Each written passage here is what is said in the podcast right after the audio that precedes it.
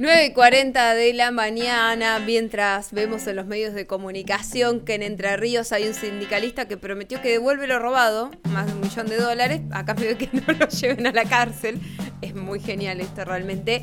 Llega el momento de hablar de política con Alejo Paceto, nuestro politólogo presidente de la Asociación de Ciencia Política de Neuquén. ¿Cómo estás, Alejo? Buen día, Virginia Mario, ¿cómo andan?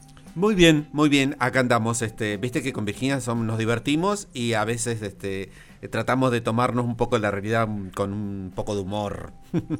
Y sí, sí, hay que, hay que irme echando un poco. Yo, mientras tanto, en paralelo estoy viendo el partido de volei que está, está lindo, está interesante. Así que, ¿Cómo viene, sabes? Está, ganó Argentina el primer set, y ahora está, ahora justo no veo el marcador porque están repitiendo una jugada, está 9 a 6, ah no, perdón, el primer set fue de Francia, había leído mal antes, 9 eh, a 6 para Francia en el segundo set. Te despedimos como columnista de deportes, pero te dejamos como columnista de política. Eh, yo te había dejado una sugerencia en la columna pasada, la tomaste, ¿no?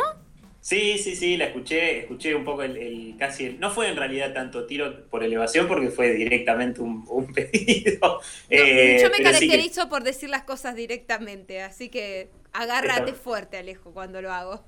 Está muy bien. Sí, sí, sí, eh, obviamente escuché que hiciste la mención sobre, eh, bueno, una de las una de las propuestas que, que, igual no se está, o por lo menos yo no le he visto mucho como propuesta concreta en la campaña, eh, más allá de, algunos precandidatos o algunos diputados ya en ejercicio de, las funciones en concreto, que tiene que ver con el debate eh, sobre la jornada laboral de cuatro días, ¿no? Sobre la, semana laboral de cuatro días, eh, que, también es un debate que se está llevando adelante, digamos, en Argentina se está proponiendo eh, y se está tratando de instalar el debate, pero es algo que ya se, está, ya se está trabajando y que está muy avanzado en otros países del mundo. Y que, como les decía, si bien hay algunos precandidatos a, diputados, a, ocupar las bancas, diputados, diputadas, y algunos que son por ahí del sector sindical que ya están ocupando las bancas, bueno, no se escucha mucho, no está como del todo instalado el debate. Y me parece que... Eh, Quizás no pasa ahora porque todavía estamos en la etapa previa, ¿no? Que es, la carrera a las PASO, eh, y que la verdad lo que estamos viendo en líneas generales es que la discusión entre, entre las distintas precandidaturas pasa por otro lado y no por, propuestas o por proyectos concretos de ley. Eh, con lo cual, bueno, por ahí me pareció un poco interesante eh, contar sobre qué se trata este debate y bueno, quizás más adelante empecemos a escucharlo y, empiece a estar un poco más instalado y no solamente en algunos círculos eh, muy acotados de la política o incluso del empresariado, ¿no? Que es el que se ve de alguna manera afectado. Bueno, vos contanos entonces ahora sobre quiénes está rondando este, este debate. Vos decís, está acotado. Bueno, ¿quiénes están tomándolo, empezándolo a pensar? Sí, básicamente algunas de las voces que, más escucharon eh, son, bueno, principalmente el senador Mariano Recalde y algunos diputados que, como decía, eh, son de extracción sindical, ¿no? Hugo Yasky, Claudio Ormaechea, que es de la, es de la bancaria, Sergio Palazzo, que, va a disputar una banca eh, ahora, o sea, está como precandidato en las PASO.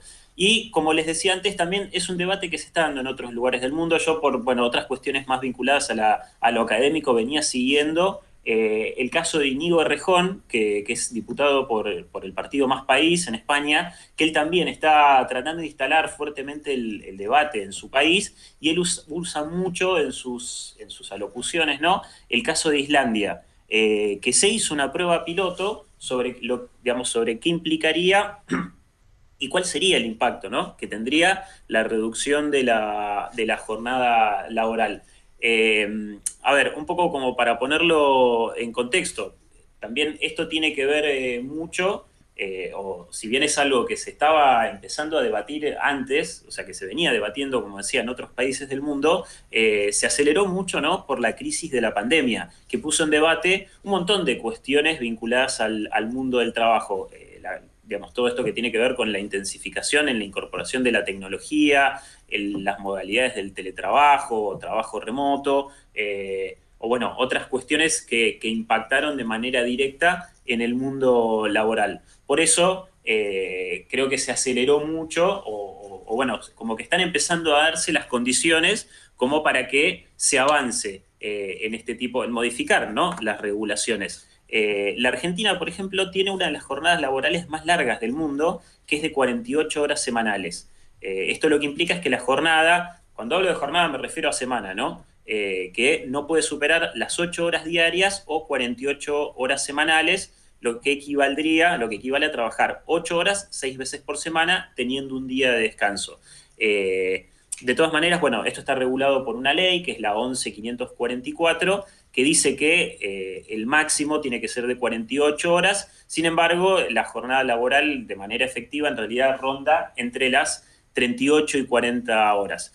Es una de las eh, jornadas laborales más largas del mundo, como decía la Argentina. Casos también son el de Bolivia, Paraguay, Perú y Uruguay. Eh, o sea, básicamente gran parte o una parte de América Latina, América del Sur y en otros continentes como, como África y el sur de Asia, son los que tienen las jornadas laborales más largas. Esto en base, lo digo, a estudios de la Organización Internacional del Trabajo. Y en cambio, eh, otros países como Francia, Australia y Dinamarca, las jornadas, semanas laborales, son menores a las 40 horas, a las 40 horas semanales. Eh, bueno, Noruega, Dinamarca, incluso son menores a 34 horas eh, semanales. Y esto me parece que es un punto interesante también porque muchas veces en distintas cuestiones vinculadas a, lo político, a lo económico, vieron que tenemos como esta cuestión de siempre mirar a Europa, ¿no? Como siempre tratar de apuntar al primer mundo, eh, como que eh, sería lo lógico imitar, eh, digamos, medidas económicas o de, la macropolítica, pero es, es, quizás hasta paradójico ver, o por lo menos yo lo he visto esto en el caso de España y también en el caso de, que lo vamos a empezar a ver, ¿no? En el caso de Argentina, que van a empezar a aparecer las voces contrarias a esto que tiene que ver con la reducción de la semana laboral. Yo les decía antes, eh, hasta ahora una de las voces que más se escuchó en contra de esto fue la de Funes de Rioja, que es el presidente de la Unión Industrial Argentina.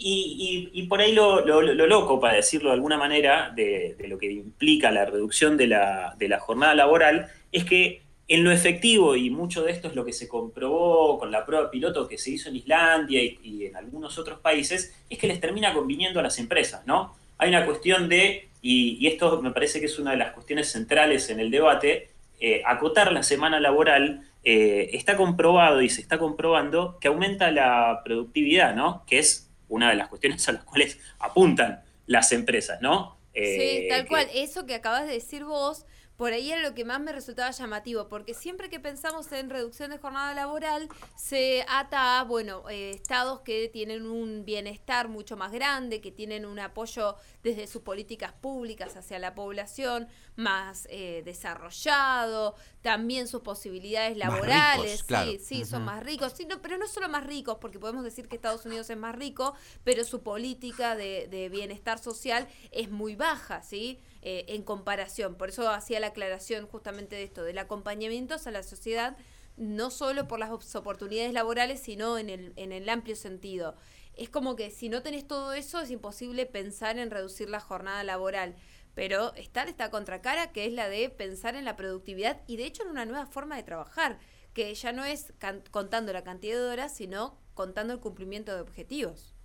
Sí, y que mucho de eso, como decís vos, eh, también se está, se está comprobando empíricamente, ya va un año y medio de pandemia, ¿no? Eh, y, digamos, hay empresas que, por ejemplo, en, eh, en, nuestro país venían implementando esto del teletrabajo o de hacer una cuestión mixta, ¿no? Entre algunas semanas desde la casa, algunas semanas con presencialidad en las oficinas, pero, digamos, en esto se dio un paso muy acelerado, decir, bueno, fantástico, vamos al teletrabajo, eh, porque además hay un ahorro importantísimo, ¿no? De, lo que implica alquilar los inmuebles, las oficinas, pero también tiene que ver eh, con un, y creo que en esto está bueno pensar eh, la reducción de la, jornada laboral, y, que tiene que ver con la calidad de vida. y con muchos debates que también están, están empezando a ocupar un, un, lugar cada vez más preponderante y me parece que es súper positivo, que tiene que ver también con el cuidado del medio ambiente, ¿no? Porque si pensamos en eh, disminuir la cantidad de, días que se trabaja en la semana, sobre todo en las grandes urbes, ¿no? Eh, se disminuye, se disminuye, perdón, se disminuye muchísimo el uso, del transporte público, por ejemplo. Se reduce la contaminación y creo que por eso es, es algo bastante más completo y abarcativo y obviamente la calidad de vida, no solamente, digamos, mejorando la calidad de vida a nivel urbano, sino individual, de la familia. Creo que eh, es, una cuestión eh, mucho más completa que solamente trabajar menos horas o menos días. Interesante, interesante. Eh, aquí en Neuquén existe una ley que hace muchos años reguló este trabajo, pero nunca se reglamentó la ley y, ergo no se aplicó en el empleo público. Y ahora, bueno, existen iniciativas para reflotar este proyecto y dotarlo de algunas este, características de actualización, ¿no? Sí, y sobre todo porque también mucho de lo que están planteando, bueno, en el caso de Mariano Recalde, que es senador, eh, asociaciones de abogados eh, laboralistas, que tiene que ver con el futuro, ¿no? Que muchas veces, por eso digo, eh, pensamos en quizás la falta de propuestas, la falta de visión a futuro que, se ve en, digamos, en, algunas plataformas, o por ahí, en, no, yo no estoy viendo particularmente plataformas políticas, digamos, en esta campaña. Eh, la estoy viendo por el momento bastante vacía la discusión política de cara a las elecciones, eh, pero eh, esto es justamente pensar a futuro, ¿no? Pensar en mejores sociedades, en mejores vínculos laborales, incluso también al interior del hogar, y que tiene que ver con, un mejor reparto de, las tareas de cuidado dentro de los hogares, una cuestión equitativa de género, digo, es, es mucho más amplio de lo que parece y es mucho más beneficioso eh, para la sociedad eh, mirar y apuntar hacia una nueva reglamentación que tenga que ver con,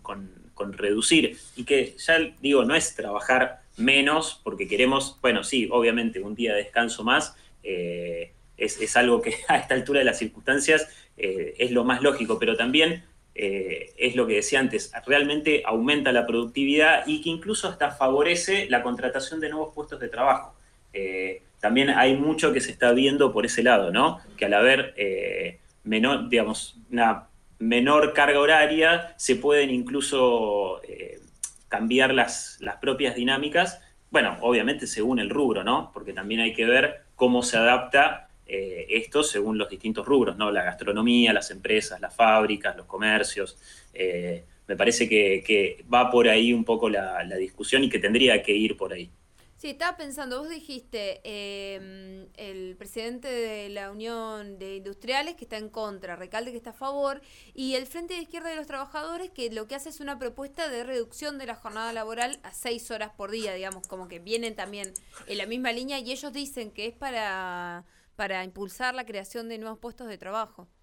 Claro, sí, sí, sí, por eso digo, tiene, es, es bastante más abarcativo eh, de que solamente quedarse o que obviamente, bueno, es una consigna, ¿no? La semana laboral eh, de, cuatro días, pero dentro de eso implica un paquete de un, montón de, cuestiones eh, que tienen que ver con, mejorar no solamente las condiciones de trabajo a nivel individual, sino colectivo, como decía antes, en la familia y en los hogares, e incluso favorecer la productividad y poder generar nuevos puestos de trabajo. Parece tan lejano igual, pero ya que se empiece a hablar, que se empiece a, implementar el debate en Argentina es un montón. Vamos a hacer campaña para que por lo menos se debata este, y que forme parte de las plataformas. Yo te digo algo, María Rojas, a nosotros no nos va a tocar, pues periodistas. Periodistas trabajamos los fines de semana, periodistas trabajamos los feriados, el día de elecciones nos levantamos a las 5 de la mañana y a las 12 de la noche seguimos trabajando. Con el cierre. Tal cual. A periodistas no lo va a atacar, no sé si a los politólogos estimo que tampoco, ¿no? Bueno, veremos, según el, eh, según el, rubro en el que estemos en ese momento. no, lo digo, lo digo medio en tono gracioso, pero porque siempre que se escuchan ese tipo de propuestas, el primer pensamiento básico en el que se cae es, ah, no quieren trabajar, son todos vagos. Y era súper complejo en realidad el debate. Sí, sí, es súper complejo y, bueno, como decía por ahí al principio, eh, entre otras cosas, eh, y muchas veces también que escuchábamos eh, por ahí más al principio de la pandemia, ¿no? Que, bueno, a ver si de esto, de esto vamos a salir mejores. Bueno, una de las maneras, me parece, una de las mejores maneras de pensar en salir mejores el día que salgamos de la pandemia, bueno, tendría que ver con justamente repensar todas las dinámicas, repensar las dinámicas del mundo del trabajo y creo que una de esta es la mejor, ¿no? Para que por lo menos en eso tratamos, podamos salir un poco mejor de todo esto. Gracias, Alejo. A ustedes. Recuerden que a Alejo Paceto lo encuentran en las redes sociales como el Colorau, ¿sí? Para poder seguir estos debates o pedirles más información, que siempre está bueno que sepan el contacto de nuestros columnistas, y en el caso de él, que es el presidente de la Asociación de Ciencia Política de Neuquén.